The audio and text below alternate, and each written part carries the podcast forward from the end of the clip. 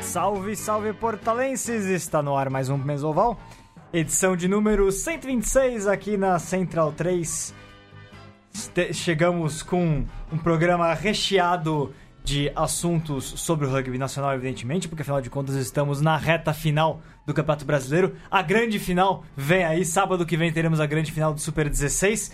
Nosso convidado é, tem tudo a ver com essa grande final. Arrancamos ele da preparação, né? Arrancamos aí da preparação. Então, já que você já, já se pronunciou, Cole, seja muito bem-vindo. O narrador que não namora é Luiz Cole, que eu chamo de Cole, mas é Cole. Mas é Cole. Uma boa tarde aí a todos. Boa tarde a todos que estão vindo, assistindo, presenciando, ouvindo à noite, ouvindo de manhã. Agradeço aí a participação. Estou participando.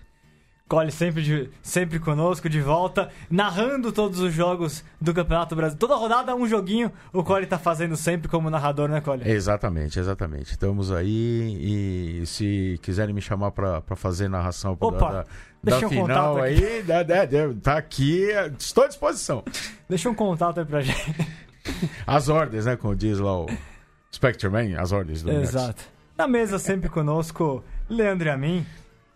Leandro, Salve, salve, Rugby tudo bom? em reta final aí, temos muitas coisas também sobre Brasil e Maori, Maori, All Blacks, tá ligado que a Nova Zelândia vem aí, né? Sim, senhor. É, é, Tem um equivalente em outros esportes a, a, a receber a seleção neozelandesa de rugby? Por exemplo, no boxe ou, ou, sei lá, no, Boxe, basquete? no boxe você me intrigou agora, não sei. É, seria como receber o Muhammad Ali? No basquete assim? seria como receber o time universitário do, do- dos Estados Unidos aí. seria a né? seleção universitária, Ah, a segunda seleção. É uma boa, é uma, Uma boa, boa comparação. Uma boa comparação, sim, seria uma, é uma boa comparação. Mesmo porque a gente não sabe ainda como é que os Maoris vão vir, se eles vão vir com a seleção só de jogadores de Super Rugby, se vai ser uma seleção do Maitridan Cup, que é, essa- que é o campeonato neozelandês, enfim, a gente ainda não sabe, mas é mais ou menos por aí, né? Não é isso, Diego? É isso Diego mesmo. Monteiro, o rugby por inteiro. É, eu queria dizer que eu acho que a comparação mais justa seria mais ou menos como se a seleção brasileira de futebol fosse jogar na Nova Zelândia. Ah, sim. Acho que seria mais ou menos ter uma noção do que seria isso. Aí, discutir mesmo, não importa a seleção que venha da Nova Zelândia, vai ser sempre muito difícil de se jogar. E você, Diego, tá muito empolgado também com o Super 16? Claro, empolgadíssimo. Agora chegou a grande final lá em Bento Gonçalves. Farrapos mais uma vez, mais um ano na final. E a Poli aí buscando sua primeira final, buscando seu primeiro título. Você já reservou aí a sua van pra ir até lá? levando a Estou, torcida estou na torcida da que você entra em campo, hein, É. ô Diego? Não, ele vai levar a torcida organizada da Poli lá, não é isso? Febre amarela? Não sei. é isso, né, Diego? É, isso Vai- mesmo, vamos vai- ver aí. E conosco aqui na Mesoval, ele que pra mim é um dos grandíssimos destaques desse campeonato brasileiro, jogando demais. Toda hora tem um vídeo dele no Instagram do Portal do Rugby. Fala com ele. Uhul! É os Ah, caras, meu. É os é. cara- Grande Lucas Tranqueso Zé, seja muito bem-vindo. É um grande prazer. Era pra você estar na última, na última Mesoval, acabou não podendo, teve um problema de saúde, mas nesta não escapou, hein? É isso, boa tarde aí. Queria primeiro agradecer o convite, falar que é uma honra estar aqui. É, 2018 está sendo um ano importante aí para a Poli, para a seleção, então tem bastante coisa para conversar. Exato. E o, e o Zé, primeiro, vamos falar de Super 16 antes de mais nada, porque tivemos nesse final de semana as semifinais. Já vou pegar. Ah, bom, eu tenho de, de cabeça já os placares, na verdade. Tivemos um Curitiba 15, Poli 25 lá em Curitiba e um. Incrível 18 a 17 do Fapos sobre o Jacaré, a edição da final do ano passado. Fapos volta à grande final, nunca foi campeão. E a Poli também nunca foi campeão, mas chega à sua primeira final, portanto teremos um campeão inédito, uma final inédita. E aí, Zé, em primeiro lugar, como é que foi esse jogo lá em Curitiba? Porque jogar contra o Curitiba lá no Paraná, ainda mais debaixo de chuva, né? Porque choveu um pedaço do jogo, se não me engano, enfim, teve, teve um. Tava pesado, né? É sempre É, complexo. então, lá em Curitiba o clima não sempre ajuda, né? Tava aquela chuva, campo inundado. O jogo foi muito difícil, tava até comentando aí que foi a primeira vez que eu ganhei do Curitiba lá na casa deles. Ah, legal. É bem difícil jogar contra eles lá.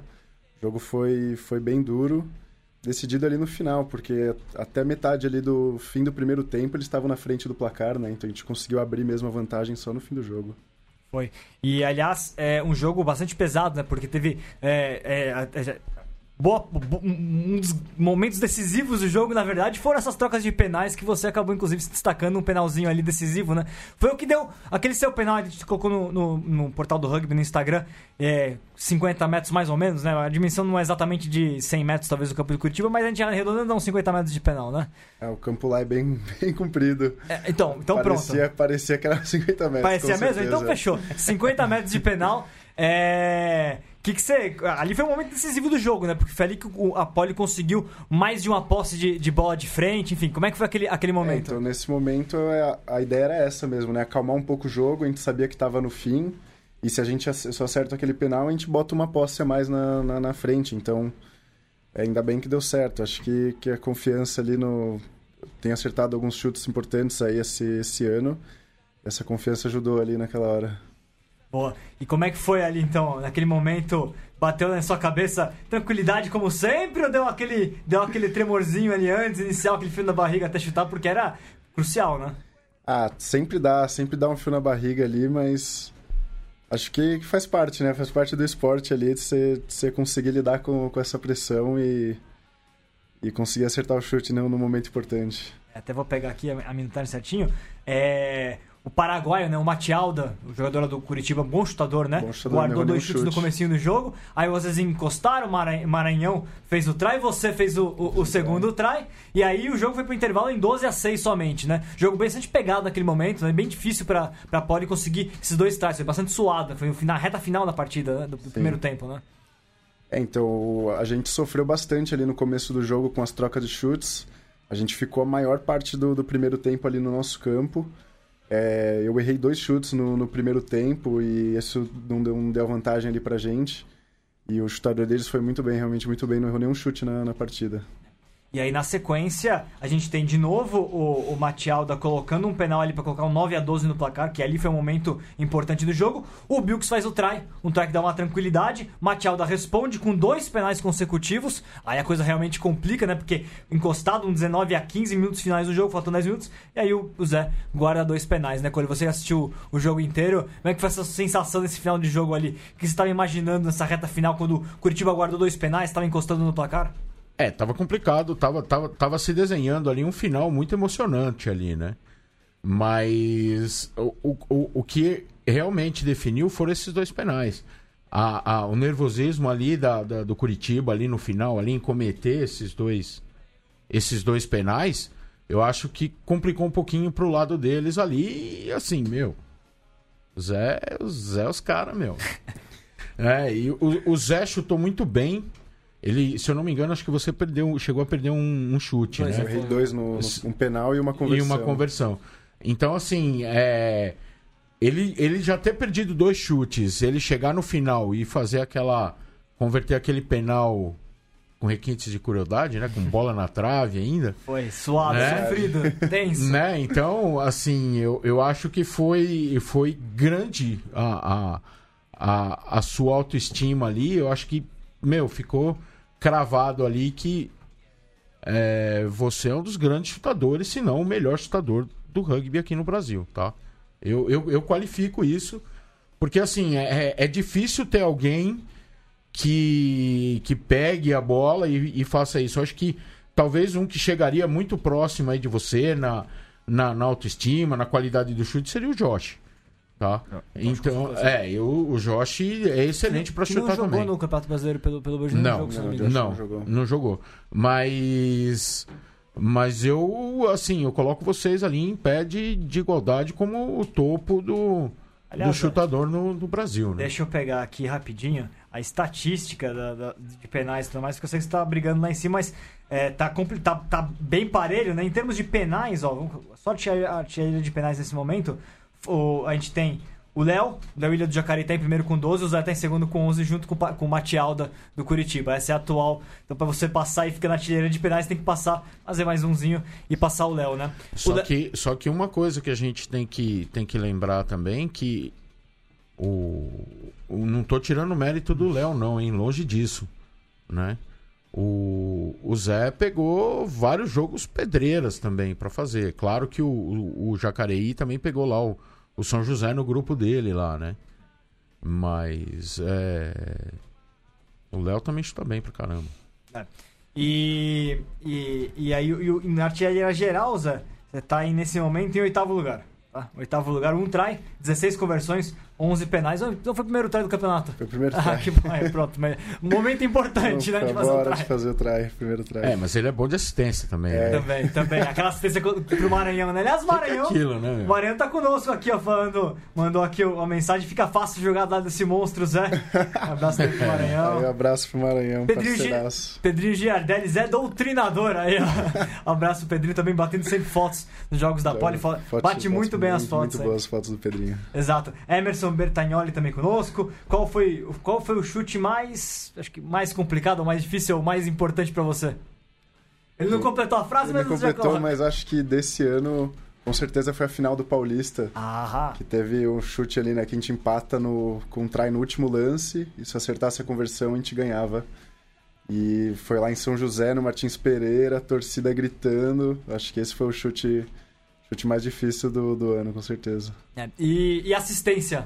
Esquece aquela do, aquela do Maranhão. Mas um- qual que foi a outra mais. Tirando, não plasticamente, mas de momento, de momento. Putz, Foi mais momento, importante. Acho que também pode ter sido o, o try. Que, o try do o último try da final do Paulista. Que, que eu, eu dou um chapéu pro Devete, ele quase faz o try. E aí na, na seguinte a bola sai. E aí eu fixo o meu, passo pro Tate, e o Tate faz o try ali da, da virada. Tate, que aliás é um, um- ótimo outro chutador que a Poli tem, né? O Tate, que é a história do Tate na Poli, já foi, artilheiro do, já foi artilheiro do Brasil, inclusive, né? A gente já fez essa conta no portal do rugby. Teve um ano que ele, somando é, estadual e nacional, o Tate foi o primeiro colocado de todos os chutadores no Brasil, né? Como é que tá essa, como é que tá essa, essa concorrência sadia dentro do elenco da Poli, Zé? Ah, no... ah, é legal. Acho que, que é importante, né, ter, ter essa competição. No- nos meus primeiros jogos ali na Poli, ainda era o Tate que estava chutando, mas ali em algum momento, em um, em um jogo, a gente trocou e a partir desse momento eu acabei ficando com, com os chutes. O, a- a- até o ano passado tinha o Jasper também chutando, se eu não me engano. Enfim. Mas, mas assim, no- no- quando não tá o, o Zé, quando, por exemplo, nas duas ou três primeiras rodadas lá, que não teve o, o Zé na- no, no time da Poli, quem, quem chutava estava muito bem era o Tate. Sempre chuta bem. Né? E o Tate também ele faz um, um belo trabalho de, de, de, de abertura mesmo, né? Ele... É que o Tate tem a carreira dele como engenheiro que co- consome o tempo dele, mas ele realmente é grande jogador. É Diego, importante ressaltar que é bom, né? É bem importante o time ter, ter mais, mais de um, mais de dois chutadores, né? Porque acontece exatamente isso. Se o time não tá com o chutador fora, ele não pode ficar dependendo de, de fazer só os trás, né? Ouvi né? Dizer ele- que Então- até, eu ouvi dizer até que tem o oitavo que treina chute também. lá, ah, isso né? é um mito. Eu, eu- eu nem quero ver isso aí acontecendo, viu? o, Gon- o Gonzo dizem que tá querendo chutar agora. Pra... Além Vocês de tomar o cartão amarelo, ele quer chutar Zé, também. Imagina é assim, a seguinte situação: final da... Partida final contra o Fábio, vocês ganhando, último, última bola, você vai deixar o Gonzo chutar, cara? Fez, ó, fez o tie da vitória, já garantiu a última conversão, você vai dar pro Gonzo a conversão? Gonzo, já fez o try, vamos deixar assim do jeito que tá, que tá bom.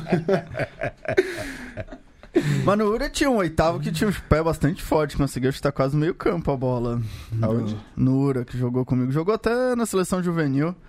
O chutador, que aliás é um pro- foi durante muito tempo um problema no Brasil. O Brasil sempre teve chutadores que faltava muita força. Acho que talvez treinamento ou...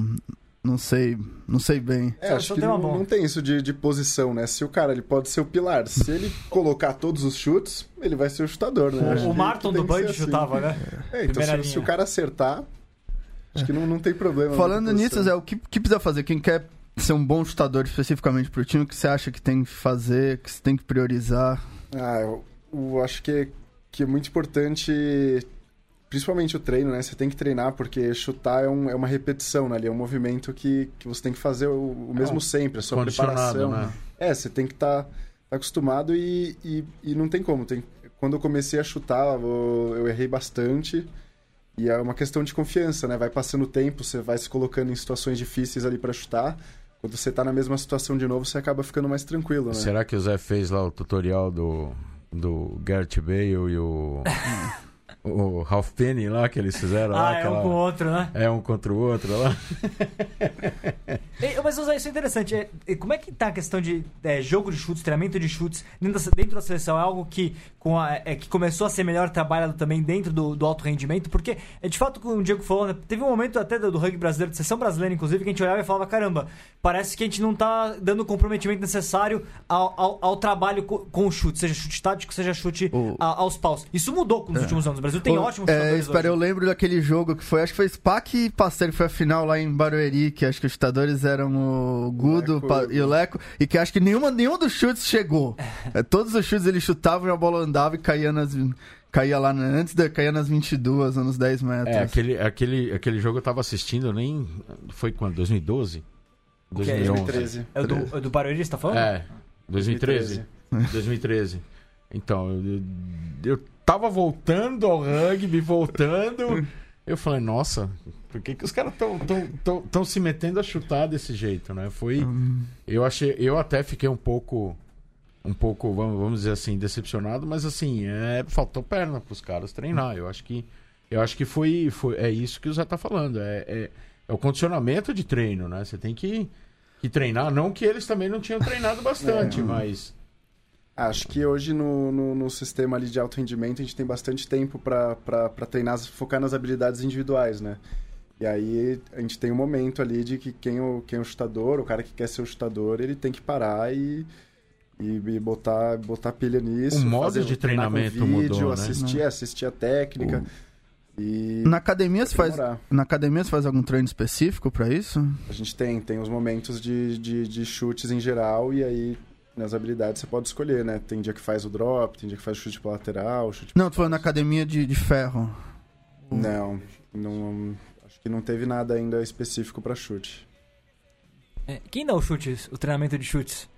De habilidades específicas lá no, no NAR? Ah, no- normalmente não, ali o Josh ajuda bastante, né? O Josh ele tem um conhecimento ali ele muito bom. Ele ajuda bastante todo mundo que, que, quer, que quer melhorar o chute ali. Mas os treinadores têm, têm várias dicas, é, as dicas básicas ali pra passar, né? Mas acho que você aprender com um cara que chuta, acho que com certeza ajuda. Eu tive um treinador, o Matias Newton, no, Ah, no. SPAC. E, com- e passei horas treinando com ele e ele me, me ensinou me ensinou a técnica dele e eu adaptei como eu gostava de chutar, né? Mas com, com, com certeza se eu ouvir um cara que chuta, passando ali todas as dicas e aí treinar pensando em tudo que ele fala, acho que, que, que é o caminho certo. É, porque no- aqui no Norte de São Paulo os treinadores não tem nenhum cara chutar. O Portugal chegou a chutar, Vitor? O Portugal era chutador? O Portugal Ah. foi chutador, sim, na seleção brasileira, inclusive. E, e, enfim, eu- e, e, aliás, ele deu, já deu curso, inclusive, de, de habilidades, de habilidades, enfim, né? O Portugal tra- trabalha muito isso também, né? É, Zé, esse, você jogou a, a questão do, do. que Você foi treinado né, pelo, pelo Matias lá no SPAC e tudo mais. Eu queria tocar nesse assunto. Você começou no SPAC, como é que foi seu início no, no rugby? Mesmo porque um tal de Virgílio Neto, que hoje não está aqui, me falou que o seu pai foi esportista, inclusive, né? foi, foi jogador de futebol. Conta um pouquinho, por Então, vou favor. contar um pouco. É, eu estudava no colégio com o Arthur Bergo, né? Ah, o jogador legal. da seleção do SPAC também. E ele já me chamava pra ir pro rugby, que eu ganhava ali as provas de atletismo do colégio e tal. Então ele falava, não, vai, vamos treinar. Mas eu jogava vôlei, né? Era no mesmo horário Ah, é? do treino e acabou que eu nunca fui. Até que um dia teve uma clínica do, do SPAC lá no meu colégio, e aí eu brinquei um pouco com a bola. E o rugby é um esporte que desafia muito, né? Eu acho que eu fiz vários esportes na minha vida. Conheci o rugby com 17 anos. E exige muita, muitas habilidades, né? Tem o jogo de contato, tem passe, tem chute. Então, um esporte que, que de primeira ali me encantou, assim, me desafiou bastante. E aí depois, né? Você vai um dia no treino, você toma uma picada ali do, do bichinho do rugby, você não consegue mais ir embora. Mas aí, e como é que foi? Você começou no SPAC, você já, já pegou o campeonato é, juvenil pelo SPAC, né? Seleção brasileira juvenil também? Então, é? Conta. eu, eu tava no, no SPAC ali, fazia, fazia uns seis meses treinando, ia rolar uma seletiva da, da seleção juvenil. E aí, no, na mesma, no mesmo final de semana, até tinha interclasses do meu colégio e meus amigos do colégio falando: para, pra que, que você vai nessa seletiva? Você, você acabou de começar Pô. a jogar, nem vai passar. E aí, nessa, falei: não, acho que eu vou nessa seletiva porque eu pensei: ah, vou estar lá com um monte de gente, vou aprender mais, né, vou melhorar meu rugby. E acabou que, que os treinadores viram um potencial ali em mim e eu passei. E dali eu me, me entrei no rugby e não, não consegui mais sair. E, e aí, como é que você. Quando você estreou pela seleção? Eu joguei o campeonato em 2012, Sul-Americano B juvenil. E aí a gente foi, Eu- foi campeão até. É, é- é o mesmo que o. O Bergo também jogou esse daí, não foi? Também jogou. Exatamente. Eu lembro, porque eu lembro que vocês começaram juntos. O SPAC foi campeão, inclusive, paulista nesse momento É, então, também, esse né? ano 2012, ali no, no SPAC Juvenil, a gente tinha um time bem forte. A gente né, cobria, que jogava o João Belo. acho- João Belo. É, então esse, esse cara foi um cara bem importante ali, acho, no, no nosso começo no rugby, né? Porque jogar, ele tinha um nível que eu acho que é- já tinha um nível internacional pra jogar aquela época, né? Então você tá do lado do cara e ver ele fazendo, te motiva ali a aprender e ser um jogador melhor. E pelo SPAC, quais foram os. Vou dividir os dois clubes. Pelo SPAC, quais que foram os momentos mais especiais pra você jogando com a camisa do clube? Ah, com certeza foi, a, foi o ano de 2013 que a gente foi campeão brasileiro. E é, a sensação é muito boa mesmo. O grupo estava bem fechado ali naquela época. Foi muito bom. E pela Poli esse ano, acho que o Campeonato Paulista, né? Que não, até então nunca tinha, nunca tinha É chego verdade. numa, numa final de Paulista e foi, foi bem legal. Legal. E, e pela, é, e pela Poli você já, você, você- já comentou. E agora, o que, que você tá imaginando pra esse passo adiante? Falar um pouquinho, voltar pro, pro Super 16, é, pra essa grande final. O, você já assistiu o jogo do Farrapos e, e Jacareí? Então, foi um baita de um jogo, né? O que você tá esperando? Vamos falar primeiro é, o que você tá esperando pra essa final e depois a gente ainda comenta um pouquinho como é que foi o jogo. Mas o que você tá esperando do Farrapos? O que, você viu no Farrapos que você falou, caramba, aqui é o caminho pra Poli é, ser campeã? É, então assisti o jogo ali a primeira vez ontem. Primeiro mandar um abraço aí pra todo mundo do FAPS. Tenho grandes amigos lá, pessoal bem, bem gente boa. É, eu assisti o jogo e eu acho que analisei primeiro ali os pontos fortes deles, né? E, e acho que vai ser um jogo bem duro ali pra gente, porque acho que até então a gente tem um, um grupo de forças ali bem pesado, né, na pole. A gente dominou, acabou dominando vários times no, no Scrum e na- nas formações. Eu acho que esse jogo vai ser, vai ser um desafio bem grande ali pro nosso time no, nessa questão. Então, e, é, final é final, né? Não, acho que não tem favorito. É o, o time que tiver melhor ali, tomar as melhores, melhores decisões no dia, vai ser, vai sair vitorioso. Que é o desafio de vencer na montanha, né? Que é algo que vocês ainda não conseguiram, né? É, então, e jogar lá no, no Farrapos, eles têm uma torcida bem grande, é um caldeirão lá, é bem difícil jogar lá. Você já ganhou pelo SPAC lá, na, lá em Bento? Já ganhei do, do Farrapos lá em Bento, ganhei uma vez.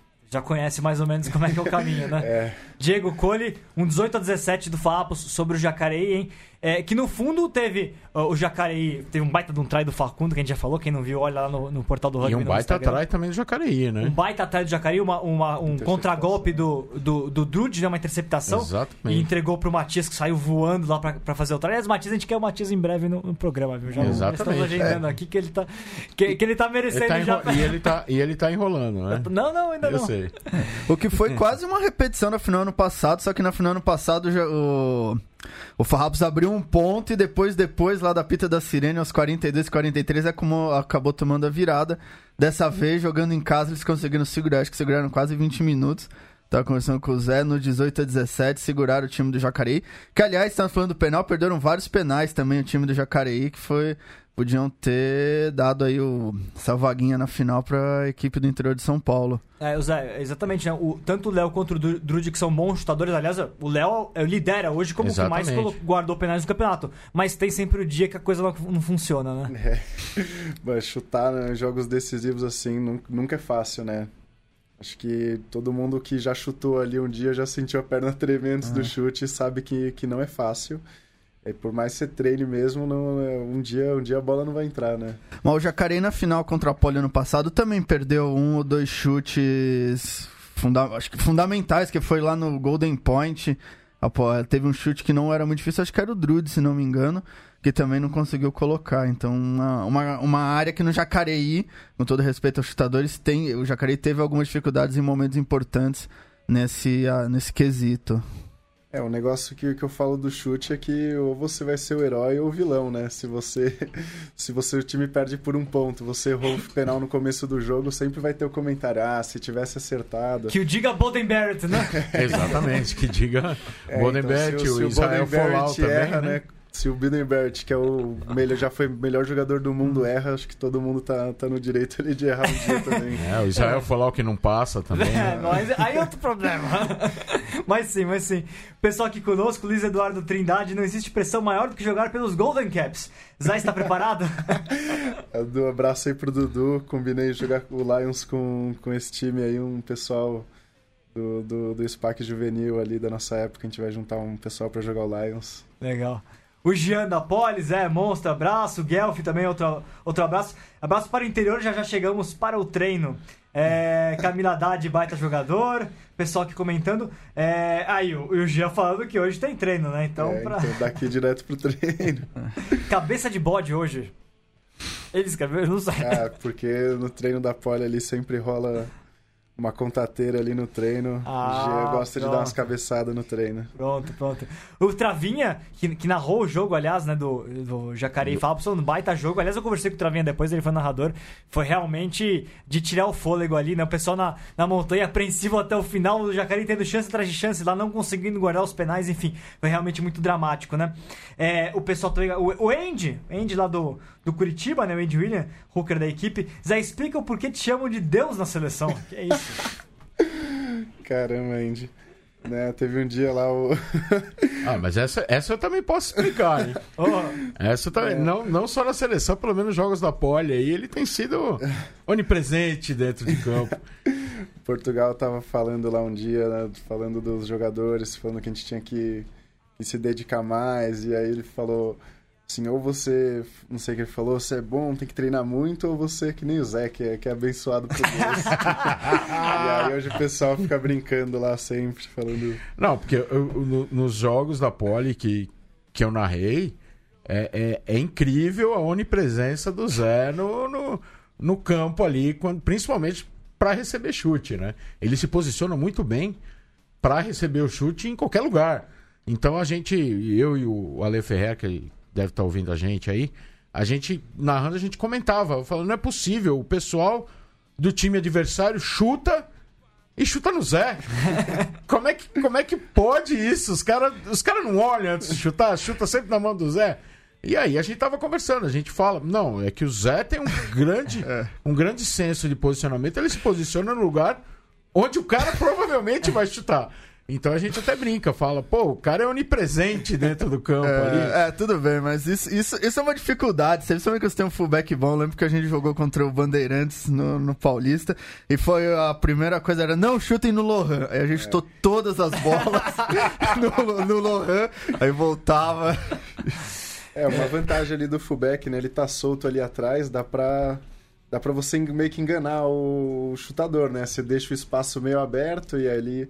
E tem que ser Ele vai chutar lá e você é, se des- você se desloca pra lá, né? É, uma, é uma habilidade do, que o fullback tem que ter, né? A recepção aérea ali e dominar fiquei- as bolas aéreas. Fiquei com a dúvida, isso tem alguma, tem alguma influência do, da sua, do seu passado no vôlei, isso ou não? Acho Você acha que não... não, não, não Ah. Ah, não sei se de posicionamento, Não, se de não receber, de posicionamento, receber mas acho que ter feito outros esportes antes do rugby com certeza me ajudou muito pra chegar com uma, com uma consciência corporal melhor ali, habilidade com a mão. Joguei vôlei, joguei futebol, fiz boliche, fiz tudo que dava pra fazer de esporte. Então, acho que eu cheguei um atleta, um- não um jogador de rugby bom, mas um, cheguei já um atleta, Atleta. pro esporte, entendeu? E acho que isso me- só me ajudou, né? Legal, legal. A, a Débora, Débora Martinhão pergunta para pro Zé: a, a unidade aumenta por ter é, no time mais parceiros da seleção, é, tem, com os quais você tem um contato diário? Acho que ela tá falando entre tanto pole quanto, quanto a seleção, né? Ah, acho que isso com certeza ajuda, né? O, o rugby é o esporte ali mais solidário que existe dentro do campo, né? Você vai limpar um huck, vai taclear pro, pro cara do seu time poder fazer alguma coisa depois. Então, acho que quando você passa bastante tempo com, com os caras do seu time, isso só fortalece ali dentro do campo, né? Você tá realmente com seus amigos ali dentro do campo. Acho que isso, isso é o mais importante. E o pessoal que tá acompanhando a gente, falando de Super 16, né, Cole? Ah, diga lá. Super 16. Você sabe onde. se quem quiser vestir Super 16, colocar o manto do seu time favorito, você sabe onde encontrar, né? Loja do rugby. loja do rugby.com.br. O pessoal que tá procurando uniformes aí pode entrar. O HP já tava aqui me cobrando, então pronto, tá aqui. loja do rugby.com.br. Você que quer procurar camisas de clubes brasileiros, entre lá no site. É dos criadores do portal do rugby. Aproveitar e falar dos aniversários dessa Por semana. favor, Cole. Aniversário dessa semana. Dia 11, o Rafael Tacano, completo aniversário. Telefone. Telefone! Telefone. No dia 13, o Paul Tate. Grande Paul, faz um baita trabalho lá no America's Rugby News. Exatamente, o Paul Tate e quem mais que eu tinha separado aqui? Cadê, cadê, cadê? Ih! Tinha mais um, tinha mais um. Perdeu. Perdi, perdeu, perdeu o Playboy. é isso aí. E hoje, hoje é celebrado o aniversário do John Lennon, Ah. do Mário de Andrade Bom. e em 9 de outubro também falecido Che Guevara. Certo. E, e tivemos é, nesse nessa última semana foi no- caiu no dia 6, né? Aniversário de fundação da União de Rugby do Brasil atual. CBRU, a primeira encarnação da, da CBRU é a União de Rugby do Brasil, fundada em, em 63, que foi o primeiro movimento ali de, de criação de uma instituição que coordenasse o rugby no país. Ela vai ser transformada, transformada em Associação Brasileira de Rugby em 73, porque foi reconhecida pelo Conselho Nacional do Desporto e depois em 2009 vira a Confederação porque passa a ser parte aí do Comitê Olímpico Brasileiro, vira Esporte Olímpico. São as transformações que foi sofrendo a entidade. Exatamente, perfeito. É, ô Zé, falando um pouquinho, mudando um pouquinho de assunto, a gente já falou de Super 16, estamos interessadíssimos aí no que está acontecendo com relação a essa preparação do Brasil para o jogo Brasil e Maori All Blacks, Tupis e Maores. Que você está esperando dessa partida? É, como é que estão já os treinos da seleção? O foco já está totalmente nisso? Tá esperando terminar o Super 16 para de fato começar um foco nisso? Como é que tá? É, então, esse, esse ponto aí foi complicado, porque a gente já começou a preparação mesmo antes do Super 16 acabar, então os jogadores que continuaram jogando aí fizeram a mesma preparação, os treinos estão bem pegados. É, a gente sabe que vai ser um jogo muito duro, né? Não, não importa quem que eles mandarem, vai ser um time vestindo a camisa dos All Blacks. E acho que é um sonho, né, para todo jogador de rugby ver o Haka ali na frente e jogar com essa camisa inteira preta ali, acho que é um sonho mesmo. Então acho que tá- o pessoal tá bem empolgado, treinos estão pegando fogo pra gente fazer, né, um espetáculo ali mesmo, fazer o jogo mais bonito possível. E como é que já tá essa, em termos do- dos treinamentos? Eles já estão estão focando nesse momento mais no que? Em- na, na parte tática, na parte física? Como é que tá esse. Porque eu já imaginava, de alguma maneira, por mais que o Brasil tenha rendido muito bem é, contra a Geórgia, rendido muito bem no Sul-Americano, fisicamente é uma construção, né? Porque os maores vão elevar ainda mais a demanda de vocês física, É, com né? certeza. Acho que o foco agora tá, tá, tá na preparação física. Na semana que vem a gente vai ter um, vai ter um camp, né? Juntando os, jogadores aí. Juntando 30 jogadores para ir para sim treinar, treinar as, as coisas táticas. Mas por enquanto os treinos estão na- nas habilidades e na preparação física mesmo. para todo mundo chegar né, no melhor estado fisicamente. Com o taco afiado ali que vai precisar. É, e, e justamente isso, analisando as partidas que o, que o Brasil teve aí nesse ano, né? tanto o American Rugby Championship quanto o Sul-Americano, quanto os amistosos lá na Geórgia. O que, que você acha que é a questão que o Brasil ainda precisa? O Brasil foi muito bem no ano inteiro, mas o que, que ainda falta? Que, Não, qual eu- é a coisa- questão crucial para o Brasil? Fala É, eu queria aprofundar um pouco essa pergunta, que houve muita discussão. Você acha que o jogo contra o Racing tá no nível parecido com os Maores? É aquilo que vocês vão encontrar? Ou é outro, outra, outro jogo? Bom, o jogo contra o Racing acho que deu uma deu uma uma energia ali pra gente, apesar do placar ter sido 45 a, a 17. a Marcaram um 7, belo try no Racing. né? Foi um baita try. Tive a felicidade ali de deixar um traizinho contra, contra o Racing. A gente jogou contra um time muito forte e que se a gente tivesse evitado algumas coisas, o placar, o resultado poderia ter sido muito melhor e, e deu pra sentir que a gente não tá tão longe, né? Eu acho que fisicamente a gente já chegou bem perto de um, de um time desse nível e acho que o que, o que a gente tá aprendendo nesse ano é aprender a ganhar jogo, é aprender a não errar na... Porque o que, que diferencia... É, a gente criou oportunidades contra o Racing, a diferença era que quando eles tinham uma oportunidade, eles não, não perdiam com certeza, entendeu? Aquele primeiro lance lá que eles fizeram o try logo Fizeram no começo. então é isso. O, Com o Finn Russell e mais Simon Zibo, né? é, Jogou jogamos aí contra umas estrelas Ah. do, do rugby, então deu pra sentir que, que a diferença tá nisso. Eles são impiedosos, assim, na hora que, que abrem uma oportunidade, eles não, não vão deixar escapar. E acho que é isso que o nosso time tá, tá aprendendo ali, tá aprendendo a fazer.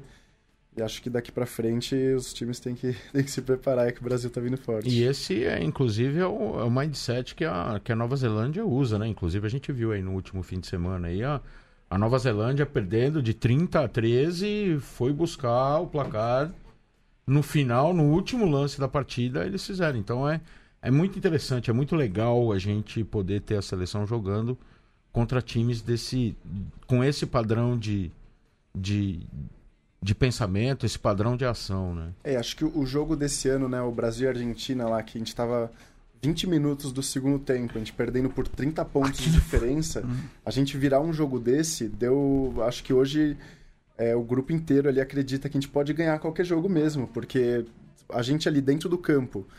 Eu lembro no, no meio tempo ali, a gente tomou o último try do, do primeiro tempo e o Ian juntou assim todo mundo e falou: Meu, se alguém não acredita que a gente pode ganhar esse jogo, sai dessa roda, porque eu acredito.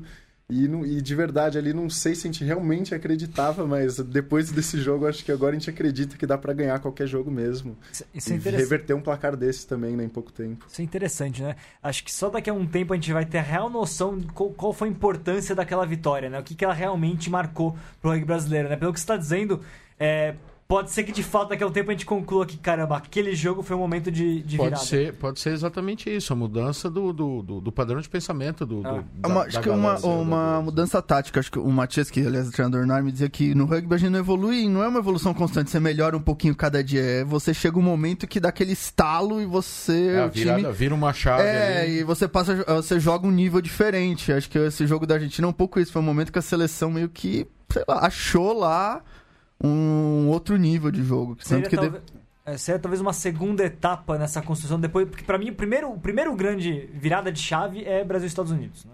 Com certeza. E essa é a segunda, é uma, é a- é- talvez é, a- é- terminou de virar a chave. Eu não, acho que 87 falando assim, eu acho que é, desde que começou né, o programa de alto rendimento, é, a gente, no começo, a gente é, buscou só evolução física, né? Porque a gente não tinha condição de, de aguentar um jogo dessa intensidade.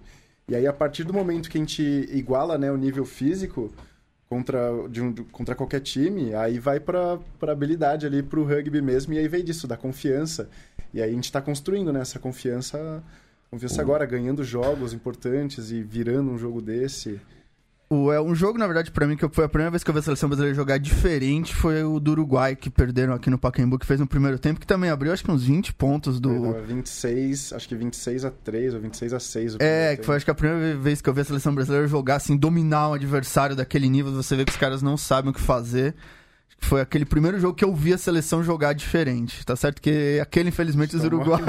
É, então, e aí eles conseguiram fazer isso, né? Eles mostraram a qualidade ali, um time que, que já jogou a Copa do Mundo, né? Eles conseguiram reverter esse placar aí. É, que foi numas bolas, como você falou, numas bolas que o Brasil deu, que um passe errado, um, um chute, um tackle furado, e eles encontraram o caminho pra construir a vitória. É, é um é amadurecimento do grupo, né? Acho que esse grupo que tá aí hoje já faz dois anos que tem todo mundo aí no sistema treinando e jogando jogos duros, né? Acho que isso também ajuda muito, né? A gente tá a cada ano pegando jogos é, melhores, jogos mais difíceis e isso só todos os jogadores vão evoluindo e, e o grupo vai amadurecendo. É. E falar em amadurecimento de, de, de grupo, né? O, o Zé Carlos Dantas ele pergunta aqui: qual a opinião de vocês sobre os nove atletas da seleção brasileira que vão participar lá da. É, ainda não vão participar da liga, vão participar da seletiva pra liga, né? Se eles vão É, ficar na liga, a gente ainda não sabe, mas, mas é um caminho é, para isso. Zé, você que tá. Você não tá nesses nove, mas você conhece, conversa todo mundo, sabe? Tá nesse processo. Como é que você está enxergando esse caminho é, de intercâmbio? E aí já emendo, né, que estão planejando para essa sequência de dois anos de mudanças, né? Porque a gente vai ter primeiro os jogadores indo para a Liga Norte-Americana e depois a Liga Sul-Americana, né? Ah, acho que é o começo ali, né? Eu acho que esses, os nomes que estão indo, todos justíssimos. Acho que até tem mais gente, né? Assistindo os jogos da, da Liga Americana. A gente vê que hoje no Brasil tem mais, joga mais de nove jogadores que teriam condição de, de estar lá. É, e acho que é, torcendo para todos esses passarem, para os outros times abrirem os olhos, né? Para os jogadores do Brasil. Que acho que até então, né? O, o jogador brasileiro não tinha tanta moral no, no rugby mundial, né? Mas com os resultados que a gente está tendo, eu acho que a tendência é, se esses caras forem lá e jogarem bem, a tendência é cada vez ter mais jogadores brasileiros lá. O que vocês acham, senhores? Brasileiros, nove brasileiros. O Uruguai mandou 15 pra, pra seletiva, o Brasil tá mandando 9 pra seletiva. O Chile vai mandar gente também pra seletiva, não vi ainda o número de jogadores que vão tentar. E aí, vamos ver no final das contas qual que vai ser a conta final de quantos vão ficar na, pro ano que vem. Mas o que vocês acham? aí? Eu, eu acho que primeiro vai ser legal pro rugby, né? Os Estados Unidos já tá tentando engrenar uma liga profissional lá já, já faz um tempo, já faz uns 4, 5 anos que eles estão Tentando. estão tentando, enrola, não vai, vai, não vai. O ano passado eles conseguiram firmar essa, né? E, e ter jogador brasileiro vai fazer ser bom pro rugby do Brasil. Né? É uma oportunidade de intercâmbio eles jogarem com, com, com adversários, com companheiros chilenos, uruguaios, os próprios norte-americanos lá, que tem muita gente que, que também veio de outros esportes. Né? Então, assim, é, é, é muito bacana isso. E isso vai crescer, vai fazer crescer o rugby como um todo, porque querendo ou não, a gente é uma coisa inegável é que o americano sabe fazer espetáculo. Ele sabe fazer espetáculo, né? Pode até não ser o melhor jogo do mundo, mas eles vão saber fazer espetáculo, vão saber é, organizar os jogadores, vão saber dividir em times, como eles fazem na, na NFL, na NBA, nas outras ligas que ele tem, na Major, Major League Baseball, né? Que nome parecido, né? Então, assim, vai ser muito bacana. Né? Então, é... e quando criarem a Sul-Americana, pô, Eu, É, eu- Fala, Diego. eu sou entusiasta. É, eu acho isso mesmo. Acho que é muito o que o Zé falou. Acho que começar a criar, botar os brasileiros no, no, no, no rugby mundial, fazer o nome. Porque a verdade é que isso tem muito a ver com os acordos do ARC, também trazer os chilenos do Uruguai, porque todo mundo sabe, infelizmente, se foram primeiro procurar os samoanos, os fijianos, depois os, os, os sul-africanos, os argentinos, que também vão lá pela. pelo, então, tem um monte de argentinos tentando ganhar é, entrar no rugby através das divisões inferiores na Europa. E agora estão abrindo essa janela para os brasileiros e tal. Então, que é um caminho difícil, mas acho que é muito importante isso conseguir tendo nove, tomara que seja mais dois, três, começar a criar esse nome, mostrar a nossa qualidade, o que a gente tem. Isso é importante para o rugby da América também, né? Porque o que acontece? Os, vários jogadores uruguaios, argentinos, os caras vão buscar o rugby profissional na Europa ou, ou em outro lugar. E aí esses jogadores acabam saindo daqui, né? Com a criação da- dessas ligas, esses jogadores vão ficar aqui e vão fortalecer o rugby das Américas mesmo. É, Acho que, é bem importante. Isso é bem interessante. Isso é, é, a gente falando de. Até, até, é, a na Major League Rugby vai ter nove times ano que vem, foram sete no ano passado, é sete esse ano, né? É, nove pro ano que vem, vai entrar um time em Nova York e vai entrar um time no Canadá. Né? Que ainda não foi anunciado oficialmente pela liga, mas todo mundo já noticiou como certo. É, isso é interessante, né? Porque no fundo, se a gente tá pensando em 2023, pro Brasil estar na Copa do Mundo, a gente não sabe ainda como é que vai ser a distribuição de vagas por continentes. É uma questão importante. É, a tendência, na minha, assim, minha especulação Será que- pessoal. será é que vou atender a- ao pedido do, do Vitor Ramalho, da distribuição? Ah, Ah, a- a distri- minha- meu palpite pessoal é que a gente tenha quatro vagas de das Américas e uma repescagem, talvez. É minha, meu palpite pessoal. É, se isso se, se desenhar, a gente vai ter que, de alguma maneira, ainda assim, passar o Uruguai ou o Canadá, né? E aí é interessante porque vai ter esse contato também mais próximo com os canadenses, né? É, que e- nesse momento vão estar na, na, na briga com o Brasil. É, e com a Major League Ru- Rugby, acho que ainda não vai ter isso, mas você vê o impacto que tem os dois, três jogadores do Uruguai que jogam no, no- na França, jogam na, jogam no Pro D2. Às vezes chega, o Uruguai chegou a ter jogadores do top 14, então o impacto que esses jogadores jogar nesse nível trazem para as equipes, mesmo que sejam isso, um, dois, três jogadores, a diferença é que eles fazem na qualidade técnica É, do Com time. certeza, eles vão voltar, os jogadores que forem jogar essa liga vão voltar com uma bagagem muito boa, né? De fazer jogos duros ali com qualidade e isso vai fortalecer a seleção, né? Ou então até levar mais jogadores pra Com lá, né? certeza, é isso que a gente espera. É, então. É, é- e- Mas já teve alguma abordagem, alguma possibilidade, alguma conversa interna com relação à Europa também ou não? Porque, por exemplo, é uma, é uma dúvida que eu tenho, né? até não, não, não seria uma pergunta diretamente para você, mas Uhum. os, os Sanserris, por exemplo, deixaram o rugby europeu para vir pro Brasil, né? Para treinar com a seleção. O próprio Moisés jogou brevemente lá, enfim, tem alguns jogadores que já passaram por lá, né? Mais recentemente. O Pedrinho tá lá agora, enfim, né? O que, que você já teve alguma, alguma conversa sobre essa possibilidade de, de Europa também? Porque é um rugby que, que o rugby profissional que dura o ano inteiro, né? A Major League Rugby dura meio ano É. só, né? Ah, acho que o, um dos pontos que a gente tem aqui, né, que os jogadores da, da seleção têm que estar no sistema, né, então tem que estar morando aqui no Brasil e jogando aqui no Brasil. Então acho que o melhor cenário vai ser quando criar essa liga sul-americana para os jogadores poderem ficar aqui. Mas acho que com certeza alguns jogadores sonham aí em, em jogar na, na Europa, com certeza. É, mas o que eu ouvi de muitos, ouvi de treinadores, ouvi de jogadores que foram também é que, na verdade, pro, com a qualidade que, vocês- que o Brasil tem hoje no sistema NAR, pouquíssimos lugares da Europa têm essa mesma coisa que as pessoas acham. Você- na França, por exemplo, que é onde a maioria dos brasileiros acaba jogando, top 14 do Pro D2 são profissionais. E a terceira divisão já vive meio aquele misto, se treina duas vezes por semana, se faz academia, eventualmente faz academia no clube, mas não são times profissionais. As pessoas acham que na mesmo que eles coloquem 10 mil pessoas no estádio, eles não são equipes que tem essa estrutura que o NAR tem, dos jogadores treinarem todo dia, terem nutricionista, físio, é, cinco, seis treinadores. Então, que às vezes, tecnicamente, para os jogadores, a própria CBRU fala para tentar ir jogar na, Pro, na Federal 1, na Federal 2, que são a segunda e terceira divisão. Tecnicamente, não é a melhor escolha para um jogador. Eu posso falar porque eu fui, né, em 2016, eu fui para África do Sul, né? Eu Ah, sim. morei lá três meses, treinando no, no Sharks Academy. E eu vi a estrutura toda deles lá e eu tre- treinei aqui. Eu sei que aqui a gente treinei muito mais do, do Foi que mais sério treinava lá. É, então a gente treina muito aqui, treina realmente muito porque a gente... Desculpa. A gente precisa também correr atrás do... Correr atrás, né, desse tempo, desse gap que a gente tem né, de, de rugby de alto nível. Então... E, e essa experiência na África do Sul é, é justamente a, a Sharks Academy é, é- é uma, uma realidade um pouco mais semi-profissional, na verdade. Seria isso? Não, é, é, um, é, é um sistema. Lá é, é profissional, só que.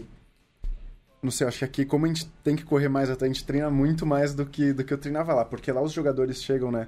Você chega lá na categoria de base lá do, do Sharks, tem 160 moleques de, de 18 a 23 anos, todos bons, bons fisicamente, todos com qualidade no rugby, então é uma outra realidade, né? Acho que aqui a gente tem que. Acho que o caminho tá certo aqui, a gente tem que treinar mais mesmo pra pra correr atrás desse. desse É, eu, eu acho que tem umas pessoas às vezes confundem. Tem uma diferença entre você ter a melhor estrutura de treino e você ser bom. Às vezes, como a gente vê o futebol no Brasil, às vezes você não tem uma estrutura, mas você tem um material humano, jogadores que jogam há muito tempo, meninos novos, num nível muito alto. Então, às vezes, você naturalmente.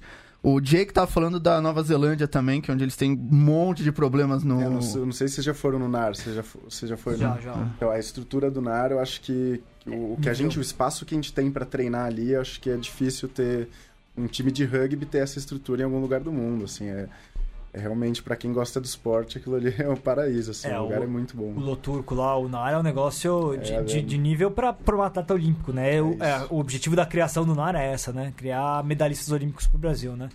É, o pessoal comentando aqui também, o Raj falando, o Zé vai passar por cima do Sivardi. Sivardi, jogador lá do Flávio, se estiver ouvindo, a gente abraço pra ele. É, vai ser um jogão mesmo pela frente, a gente já falou. gente- vamos falar um pouquinho mais ainda, Zé. Vamos, fazer, um- vamos fazer aqui uma, uma, uma enquete, já que a gente tá na reta final do programa. Um abençoado falando que o outro é abençoado, né? Porque o Murilo Rebolo aqui também falou que o Zé é abençoado, né? Porque assim, o, o Ele que tá indo lá ele, pra- ele tá indo pra lá, né? Ele, ele que ju- se juntou a, nosso, ao a nossa audiência aqui no exato momento que a gente ia falar do- dos garotos que vão pra lá. É, né? abraço pro Nelson, ele que tá indo. Ele é um dos nove que estão indo lá tentar uma vaguinha na Major League Rugby. Jardel se juntou, o Arthur Bergo, que é outro que também vai pra lá também, tá? Vai participar da, da seletiva. A Izzy lá. tava conosco aqui também. Ó, o Stefano do Curitiba. Stefano Padilha. Então, é, todo mundo que tava em campo tava aqui também. É, ô, Diego, Ah. vocês dois, Diego e Cole, quero palpites pra essa final. Enforquem-se no, no palpite. Enforquem-se no palpite. quero, quero placar cravado. Placar cravado? Ou você quer a Diferença. diferença? Diferença de ah, diferença. Olha, eu, eu digo que, que vai dar pole por 5 pontos. Poli, Pole. abraço. Não, não, não, não é pole. É pole porque vai ser transmissão pelo. Pelo. Tá bom, pode até ser ele, né? Se for ele. Poli. O pole. Mas quem fez a do, do- da, da pole Da Poli? não foi o Travinha, foi o. O do Nelson? Não, não Que é a transmissão do, do nosso jogo agora? É. Foi o Jean. Jean. Foi o Jean, o Jean Bertegan. Ah, foi o Jean. Ó, o Jean, que aliás, foi... O Jean Colaborador foi, do é, mas ele também Curitiba fala, também. ele também fala pole. Pô, Poli É, também. falou Poli é também, do ele Sul falou falar Poli, Poli. então, né? Ele fala pole.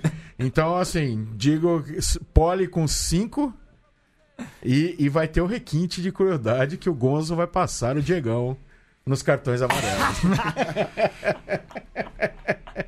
vai se isolar na liderança dos cartões amarelos. Co- e Gonzo tentando fazer um feito histórico aqui. E aí também tem um detalhe, né? O pessoal fica criticando que a gente faz, faz piada. A gente faz piada porque a gente conhece quem são a- as figuras que.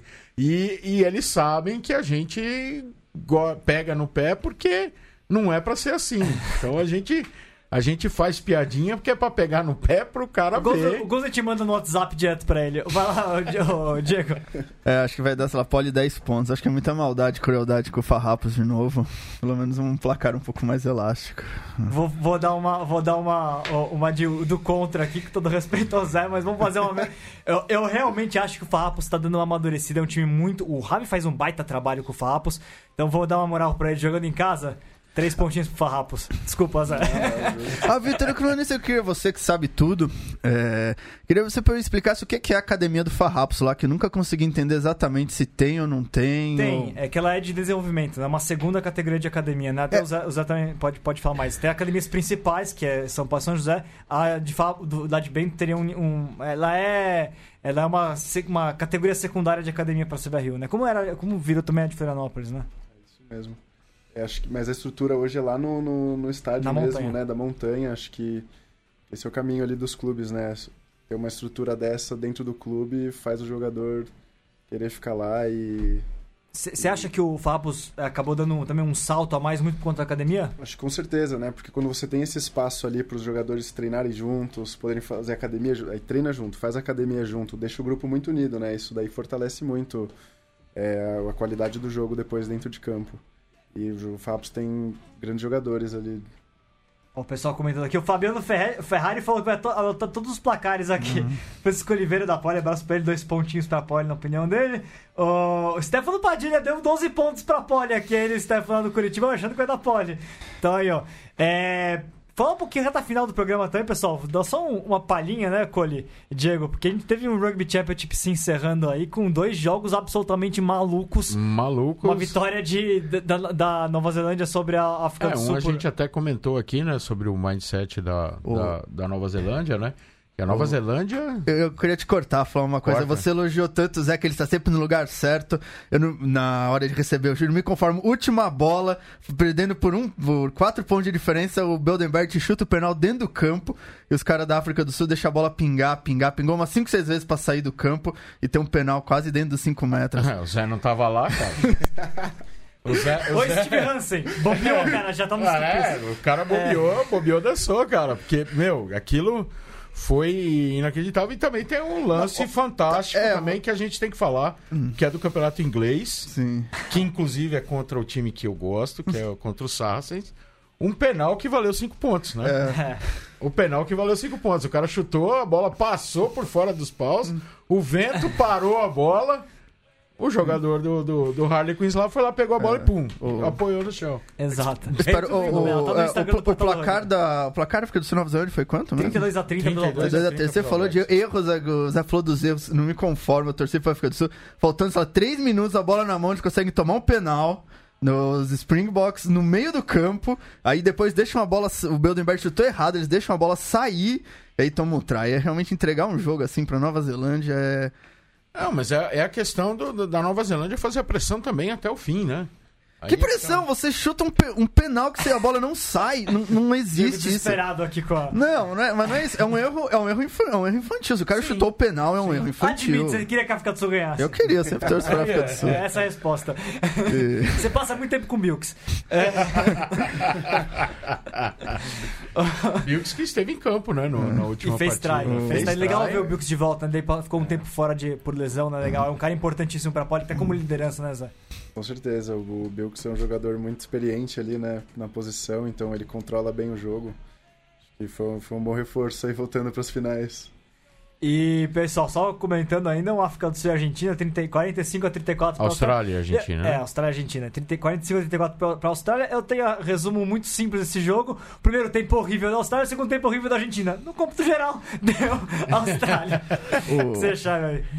É, isso mesmo. A Austrália é um time que jogou um Rugby Championship meio esquisito. Ele não. é, Teve momentos muito bons, mas não conseguiu outros capitalizar. Se critica muito é, um pouco a arrogância do time. Critica muito o preparo físico do time. Teve contra o África do Sul a bola que o Folão não passou. que Folau eu- não passou aqui. Não. A diferença né, entre, o, entre o tempo e o Folau, né? que O tempo passa. Folão não. E.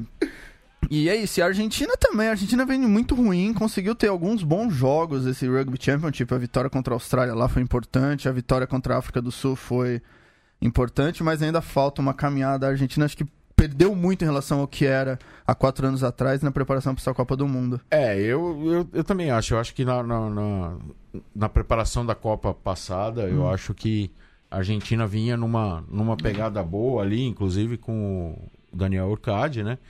Só que ao longo desses anos de Urcade, eu vi a Argentina perder muito no pack de forwards. Então ela, ela, ela, ela regrediu muito nessa parte do, do- dos forwards e, e que agora o cara que arrumou os forwards da Austrália tá, é argentino e tá lá e agora. A, a Argentina, sendo a, a teimosia clássica dos hermanos, segue com aquela coisa, não pode abrir mão dos jogadores da Europa, não tem como a Argentina. Tava vendo e falava, ah, a Argentina tem problemas com os pontas. Você tem o Marcelo Bosch, você tem o Inhoff Inhoff. jogando na Europa, que são dois pontas aí dos melhores do mundo. Você fala, não, a gente não tem ponta porque a gente não pode Não, chamar o os Bosch- caras. O Bosch não é ponta. Não, né? o Bosch não é ponta. O, eu tava tentando lembrar um. Tem um outro também que tá jogando muito o bem. Inhoff. É, o Inhoff tem outro na França que acho que tá jogando bem também de ponta. O- Ah, me, me escapou o nome, mas tem uma série de jogadores muito bons na Europa. Você não pode chamar os caras porque eles. E Não... eles têm, e eles têm bons forwards também. Tem, tem o. Issa, chamaram o Figalo agora, tem o Ayerza, tem jogadores. Tem que usar. Tem o Urdapileta que tá jogando muito bem no Campeonato Francês. Esse é o maior. É, é, maior injustiça do. Porque joga demais. O da Pieta deu um título pro, pro Castres que no campeonato mais rico do mundo. né? É, ajudou a dar. Zé, dá tempo de assistir de vez em quando alguma coisa internacional aí? Você você É, se inspira então. em quem? Putz, tem, tem vários nomes aí. Ó, se você, se você falar que é o. O, o Ralph Penny, Eu Zé, vou falar que você viu o tutorial. O Zé, o Zé jogou de abertura, jogou de fullback, jogou de Não, ponta. sim, sim. Um cara que eu, que eu gosto muito, o Bildenbert, acho que o estilo que ele joga é um estilo que eu, eu acho que eu busco jogar, assim, uma abertura, quando ele joga de abertura, quando ele jogava de fullback no começo, né, um cara muito perigoso ali sempre, bem constante. É outro cara, o cara que, que na, na posição de fullback ali, é referência, acho que o Folau, cara que domina as bolas aéreas ali.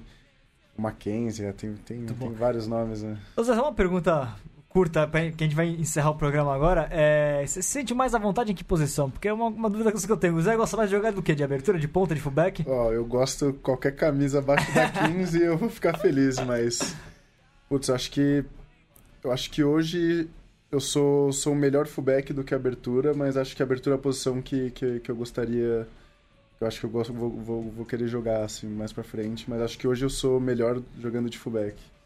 Interessante. Senhores, considerações finais, Cole, muito obrigado. Sempre um prazer tê-lo conosco. O prazer é meu, o prazer imenso. É, agradeço a visita do Zé e dos caras aqui. Uhul! Cheers, Zé! E. Cara, continua jogando como fullback, cara. Faz favor, cara. É, é, é, muito grandiosa a sua, a sua visão de jogo, sabe? É, tudo bem que você pode, assim, ter aquele tesão maravilhoso pra jogar de, de abertura, cara, mas, meu, você tá fazendo um trabalho incrível de fullback, cara. Beleza? Valeu. Diego?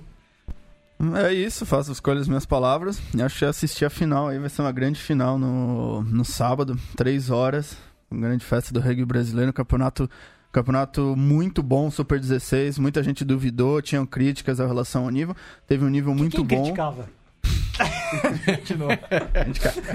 Tem uma pessoa aqui que escreveu uns textos e Eu tal. não escrevi nada, não teve nada disso aí. Continua. Nem eu, nem eu. Ô Zé, foi você, Zé? eu não também. O- E acho que é isso, um campeonato, um formato que eu gosto muito, chegando uma grande final aí, duas grandes equipes, campeão inédito. Vamos lá. Valeu. Leandrão, apoie-se. Sim, estamos no. Sabe que, que é, produção independente de conteúdo exige recursos, né? Não temos a Coca-Cola ou outras grandes corporações pagando este e outros podcasts. É, A, mesma por isso- a, a loja do rugby não é aquela multinacional ainda, né, a gente né? não vende milhares de camisas, né? Mas a gente tá em apoia.se barra central 3. De novo, apoia.se barra central 3. Lá tem um vídeo e um texto explicando por que, que a gente pede o financiamento coletivo, porque o nosso conteúdo, que é sempre de graça e sempre independente, é, precisa encontrar uma forma de ser financiado. Exatamente. Apoie quem apoia o rugby. A Central 3 apoia o rugby, apoie a Central 3. Zé, sempre um prazer, uma baita honra tê-lo conosco. Boa final. Bons, bom jogo com os Tupis contra os Maores. Considerações finais. Pô, primeiro eu agradecer o convite, foi bem legal, passou bem rápido, né? É, aproveitar e agradecer todo mundo que acompanhou aí, convidar todo mundo para assistir a final é, e torcer aí pela pole. É isso. Boa. E eu deixo também aqui um abraço pro pessoal do, do Jaguars, o Vertinho Diniz mandou aqui.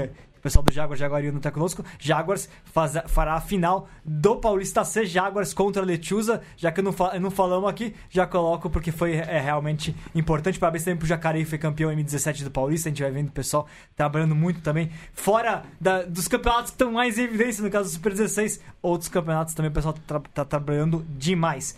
Valeu, pessoal. Até semana que vem no Mesoval.